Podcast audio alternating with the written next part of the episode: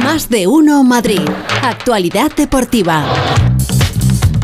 Pero bueno, si venís con mucha compañía los dos. Feliz José Casillas, ¿cómo estás? ¿Qué tal, Pepa? Muy buenas tardes. Venimos bien acompañados, ¿has visto? ¿Y estas niñas tan monas, tan guapas, tan todo? Quieren aprender. Vienen a aprender. Sí, de deportes. Solo de deportes. Sí, estaban conmigo antes grabando cuñas. Ah, sí. sí Entonces me han engañado. Entonces me han engañado. Hombre, claro. Me han dicho, no, nosotros queremos ver deportes nada más. Queremos hablar de la selección. Le he dicho, bueno, vamos a dejarlo de la selección de momento. lo dejamos para, para, otro día, ¿no? Eh, eh, quitamos el modo, modo selección, lo apagamos ya directamente. Aunque está por aquí Paco Reyes. Hola Paco, ¿qué tal? Buenas, tardes que Paco nos va a contar luego su opinión, pero luego, ¿eh? luego. Ah, luego. Sí, sí, sí. Le, he dicho, reposa un poquito, Paco, tranquilízate. Alguna conspiración hubo ayer. Alguna cosita y luego nos cuentas, nos cuentas algo de la selección. Qué miedo, qué miedo. Bueno, antes de ir con la, con la selección y esa derrota por 2 a 0 eh, frente a la selección de Escocia en el segundo partido de, clasificación para la Eurocopa, a ver, no pasa nada. ¿eh? Es una derrota, pero tampoco es grave. No, no digamos que la selección ahora ya no vale para nada. ¿La puedo entrenar yo? Eh, no. Vale. No tienes el carnet, no, no es suficiente con tus conocimientos de tantos años viendo fútbol. Pero antes de ir con la selección, eh, quiero eh, preguntarle a Pereiro y a Alejandro Mori por cómo están los futbolistas del Real Madrid del Atlético de Madrid, porque ya sabes que hay que hacer recuento.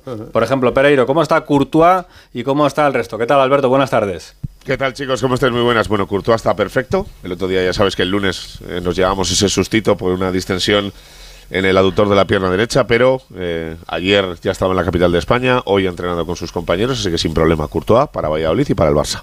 Bueno, y le voy a preguntar a Alejandro Mori cómo está Memphis y el resto del Atlético de Madrid. ¿Qué tal, Jano? Buenas tardes. Hola, ¿qué tal? Buenas tardes a todos. Bueno, pues Memphis llegó anoche después de marcar ante Gibraltar y pedir el cambio al sentir unas molestias en la parte posterior del muslo derecho. Eh, ha estado en Majadonda esta mañana, eh, eh, han visto los fisios y los doctores que están valorando si hacerle pruebas médicas.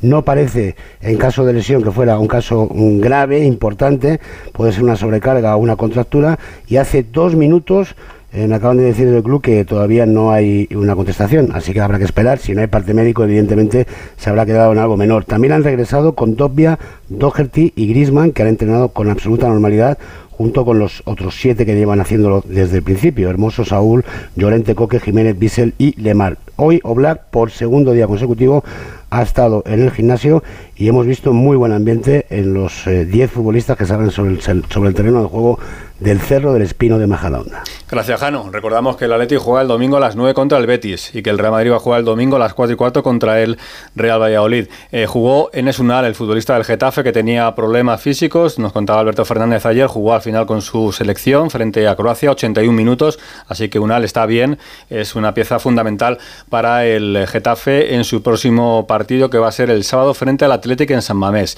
Y luego también decir que ese partido que comentábamos ayer, con tanta polémica inicial en el Metropolitano, pues luego 0-0 empate entre Marruecos y Perú y todos están amigos. Tanto lío para acabar 0-0. Bueno, un sonidito, un sonidito de un futbolista de la selección, pero que tiene que ver con el Real Madrid. Dani Ceballos. Dani Ceballos jugó ayer 79 minutos con la selección. Es verdad que cuando sale de suplente, como hizo en Málaga, sí que cambia el ritmo del partido, pero ayer como titular pues Ceballos tampoco volvió a demostrar que sea ese jugador que tanto necesita. Y se le preguntó después del partido por su futuro, porque sabes que termina contrato con el Real Madrid y no sabemos qué va a pasar con él. Sí que es verdad que jugando en tu equipo es mucho más fácil eh, venir a la selección, pero bueno, eh, lo más importante es que cuando, cuando tenga los minutos eh, que tenga, dar el 100% porque me, hará más fácil el camino. ¿Te quieres quedar de blanco, Dani? Bueno, creo que no es una pregunta que ahora mismo me corresponde a mí. Al fin y al cabo ya he hablado anteriormente que, el futuro de, quedarme en Madrid no, ahora mismo no, no, es a nivel personal. Pues si la pregunta no le corresponde a él, pues se la voy a hacer a Alberto Pereiro, que seguramente sepa algo del futuro de Dani Ceballos. ¿Cómo está la cosa? A ver, Pereiro. Bueno, vamos a ver, eh, que el Madrid prepara una propuesta de renovación es verdad, eh, que el Madrid le haya trasladado la propuesta de, renovación al futbolista, no, o sea, no ha pasado todavía, eh, también atiende un poco a lo que viene comentando Dani en las últimas entrevistas que está haciendo en esta última semana, desde que hablara con Valdano, en aquella entrevista de Universo Valdano Movistar, donde dijo que prefiere esperar hasta final de temporada, lleva riesgos, evidentemente, porque el Madrid se puede cansar o porque igual las fechas del club no coinciden con las que quiere el futbolista, pero eh, ya te lo he dicho muchas veces, si tengo que poner la mano en el fuego, es de los que tengo dudosos a un tanto por ciento muy elevado y creo que al final se puede solucionar, pero que ahora mismo está más fuera que dentro del Madrid. Pues explicado queda. ¿Algo más? Que me, enca- me encantaría decirte eh, qué tal está el resto de los 13 que están fuera, pero es que solo ha venido Courtois. Aquí va a venir más gente hoy a Valdebebas, pero ha venido Courtois solo, así que de momento me faltan los brasileños, me falta Valverde, me falta Álava, eh, me faltan los jugadores de la selección española, así que hay que esperar un poquito hasta mañana por lo menos. Gracias, Pereiro. Hasta luego. Besito, cierto, que, adiós. Y que seguro que. Borrascas lo haría mucho mejor que de la Fuente. Claro. Fijo, vamos. Fijo. Sin lugar a dudas. Vamos, y mucho más barato. Que fue el cumpleaños de Pereiro ayer y no le dijimos nada. Ah, Hombre, felicidades. Felicidades. Hombre, me, di- me disteis el día, yo lo agradecí. Qué bien cumplen los Un besito. 18, ¿eh? Sí. Como los cumples Eso de es. bien. Pues si, escucha, si lo multiplicas por dos y le sumas uno, te sale. Bien. Hala, un besito, chao. Estamos para hacer sumas Sí, y sí. multiplicaciones. Yo, anda. yo me he enterado, tranquilamente. 37. Exactamente. Muy bien. Hay que ser Eh, rápida en matemáticas, Pepa, por favor. Pero si era por decirle Ya, algo. Que sí, que sí. Yo puedo meterme que jugó Ceballos 79. Ayer eh, no jugaron ni un solo minuto Morata con la selección. Tampoco lo hizo Nacho, dos de los jugadores que estaban en buen momento de forma. Nacho, que además no puede jugar contra el Valladolid, podía haber jugado el partido con la selección. Y luego jugó también Carvajal en la segunda parte. Poco obligado porque Ah. Pedro Porro, el jugador del Tottenham, no lo estaba haciendo bien, pero Carvajal ayer volvió a estar Horrible. horrible. Fue uno de los eh, peores de la selección, dentro de un nivel bastante bajo de la selección ayer en el partido frente a Escocia. Así que como Paco ya ha tenido tiempo para pensar, ver, eh, ya nos puede comentar qué le pareció ¿Qué pasó esa ayer? derrota de España frente a Escocia y qué nos espera con esta selección de Luis de la Fuente, Paco. Ah, Bueno, hombre, yo creo que, eh, bueno, a mí la, la primera parte no me pareció tan mala, la segunda fue horrorosa, pero yo parto de la base que no puedes, eh, yo creo que eh, se menospreció, entre comillas, a Escocia. Tú no puedes hacer ocho cambios en el once titular, desbaratar al equipo y sobre todo hacer los cuatro cambios en defensa. Me pareció una aberración futbolística y al final lo terminamos pagando. Llegaron cuatro veces, nos marcaron dos y, y pudieron ser y pudieron ser cuatro. El futuro. Joder, pues es una pregunta es una pregunta complicada, ¿eh? Ahora mismo estoy como yo creo que como la España va a jugar ¿no? su próximo partido el día 15 de junio, el Claro, pero partido es la de Nacho. Nations League, eh, semifinales contra Italia. Sí. Si gana ese, tendrá que jugar la final. Ya, pero es que para ganar eso hay que cambiar muchas cosas. Bueno, por eso te digo, tenemos ahora mismo cosas. tres meses, prácticamente tres meses nos llega Para, para cambiar cosas. ¿Qué debe cambiar Luis de la Fuente? ¿Qué crees que debe cambiar? Bueno, de momento hacer un poquito de autocrítica, porque creo que el partido de ayer no podemos salir contentos y él no puede decir que ha visto muchas cosas buenas, porque de cosas buenas vimos muy, muy, muy poquitas. Y, hombre, si él confía en estos jugadores, a lo mejor lo que tiene es que trabajar un poquito más en, en lo táctico y sobre todo, pues eso, que jueguen los 11 mejores. Si van a jugar dos partidos, pues no hace falta ir administrando al personal. Lo que le fue bien en la sub-21, en la sub-19, etcétera, no le puede ir o no le debe de ir exactamente igual en la absoluta. Y si hacía muchos cambios con, las, con los chicos pequeños, pues con los mayores a lo mejor no es tanto, porque se está jugando bastante más. Nuestras invitadas están viendo que el Borrascas, eh, que le tenéis ahí enfrente, no- para de hacer gestos mío, todo el rato. ni- Entonces, ni pío, he está, dicho. está señal- sí, pero no paras de hacer gestitos. Entonces, tienes tu oportunidad, Borrascas, de verdad. No, yo tengo muy claro, coincido con Paco, no se pueden hacer ocho cambios en un partido oficial así de la noche a la mañana. Y después lo que hay que saber, porque mira, Luis Enrique sería lo- todo lo que queréis, pero sabíamos a lo que jugaba, a tocarla, a tocarla, a tocarla hasta que nos quedáramos todos dormidos. Jugaba eso. Pero es que este no sabíamos si jugaba en corto, si jugaba en largo, quién jugaba en el medio, quién jugaba- si jugábamos con cinco, atrás, con cua- un lío absoluto. Me pareció una aberración. ¿Y vosotras qué creéis? Podéis "Ah, hablar, bien". podéis hacer. Podéis hablar, podéis acercarse hablar. los ver, micrófonos de la las selección, dos. venga, a ver. Que digáis tienes razón el Borrascas es suficiente. Yo sinceramente solo vi la segunda parte del partido gracias a mi hermano y vi el último gol, la verdad. ¿Algo más que apuntar? Nada.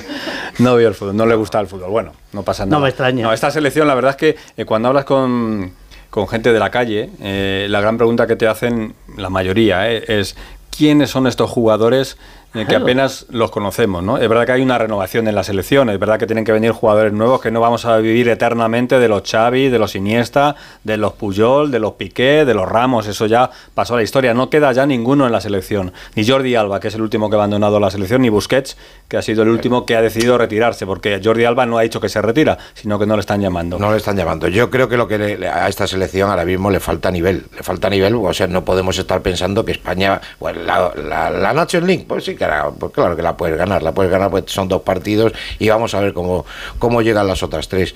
Pero ahora mismo hay que trabajar mucho y hay que subir mucho el nivel para afrontar, por ejemplo, con garantías de ilusionarse con una Eurocopa de Naciones. ¿Y no será más fácil que nos hagamos a la idea de lo que tenemos y a lo que podemos aspirar? Quiero decirte, si el fútbol al final va, bueno, pues dicho de una forma muy coloquial y barrio y bajera, por camadas, y esta camada no da eh, la talla, pues habrá que Yo no creo que no dé tener la las expectativas donde tenemos que tener las expectativas y ya está. Y ya vendrá una generación de grandes futbolistas como hubo en otro tiempo, ¿no? Bueno, eh, dos, dos cositas. Eh, sabes que es muy difícil, y más en el mundo del deporte, es una frase muy hecha, pero no suceder cuando ha sucedido, quiero decir, cuando has sido campeón y has ganado muchas cosas, cuesta lo de no, no estar. Y luego yo creo que también es importante eh, saber que ahora mismo eh, estamos dentro de un grupo de selecciones que pueden ganar a casi todos los equipos, pero pueden perder con casi todos los equipos. Quiero decir que el nivel de la selección ahora no es que sea un nivel top para ganarlo Hmm. todo, pero tampoco es el nivel que íbamos a ir contra Escocia, porque la segunda parte fue realmente... De todas formas, yo te pregunto una cosa, Félix. Yo no sé si esto tendrá que ver como en otros sectores de, de- de- de otras profesiones, que, que hay un tope, hay un tope, hay, mm, bueno, pues eh, un techo, eh, ya no solamente de cristal, a nivel feminismo o no, un techo de cristal, por, porque no hay una regeneración. ¿No? Dentro de las propias empresas la gente cada vez es más mayor y en el fútbol lo que sucede también es que se da pocas oportunidades a los chavales eh, que, que están aquí porque se trae mucha gente de fuera, mucho extranjero y hay poco sitio para dejar que estas, eh, estos futbolistas crezcan.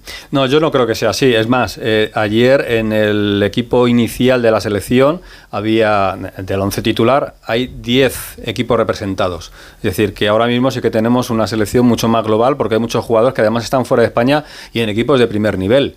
Eh, cuando te preguntan Pedro Porro, que la gente no conocerá a Pedro Porro, la mayoría, pero Pedro Porro viene de jugar muy bien en el Sporting de Lisboa y hace ahora eh, jugador titular en el Tottenham Hotspur, que es uno de los mejores de la Premier, ¿no? O sea, que estamos hablando de jugadores que tienen experiencia y que juegan en ligas. El problema es eh, que es una selección a la que hay que formar y hay que hacer un grupo, que ese grupo ahora mismo no existe. Entonces, es verdad que hay poquito tiempo para trabajar, pero no creo que sea por falta de oportunidades. El problema en el deporte y en el fútbol, fundamentalmente, es que solo gana uno. Eh, tú puedes, eh, en los partidos puedes empatar, pero al final el campeón de Europa o el campeón del mundo es uno.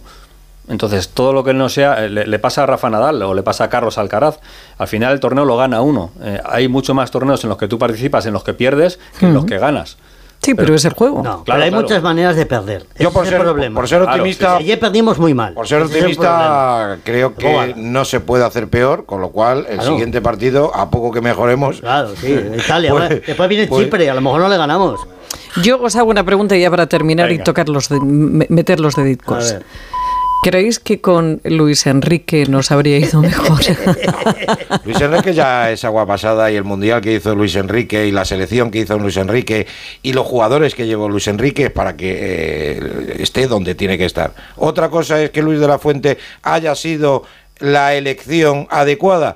Pues hombre, habrá que darle un poquito de cuartelillo, a ver si ya no vamos a cargar a Luis de la Fuente, que lleva dos partidos, que, que por mucha gente, mucha gente se lo cargaría hoy mismo. Vamos, yo estoy seguro que el presidente de la federación Vamos. se lo cargaría si no fuera porque ha sido su última apuesta. Si haces un cambio y traes a otro Luis Enrique, ¿para qué has echado a Luis Enrique, no? Eh, Efectivamente. La selección hay que cambiar. Bueno, te recuerdo que tenemos badminton en Madrid, eh, que a partir de las 5 y 20 aproximadamente va a debutar Carolina Maril en el, en el torneo, así que es eh, la gran protagonista de este campeonato que se está disputando en Gallur. Baloncesto a partir de las 9 menos cuarto, Real Madrid Fenerbahce en la Euroliga. Si el Madrid gana, pues seguirá optando para ser primero de la fase regular de esta competición y que ya he dicho antes, pero que Carlos Alcaraz sigue adelante en el torneo de Miami. Se va a enfrentar esta próxima madrugada.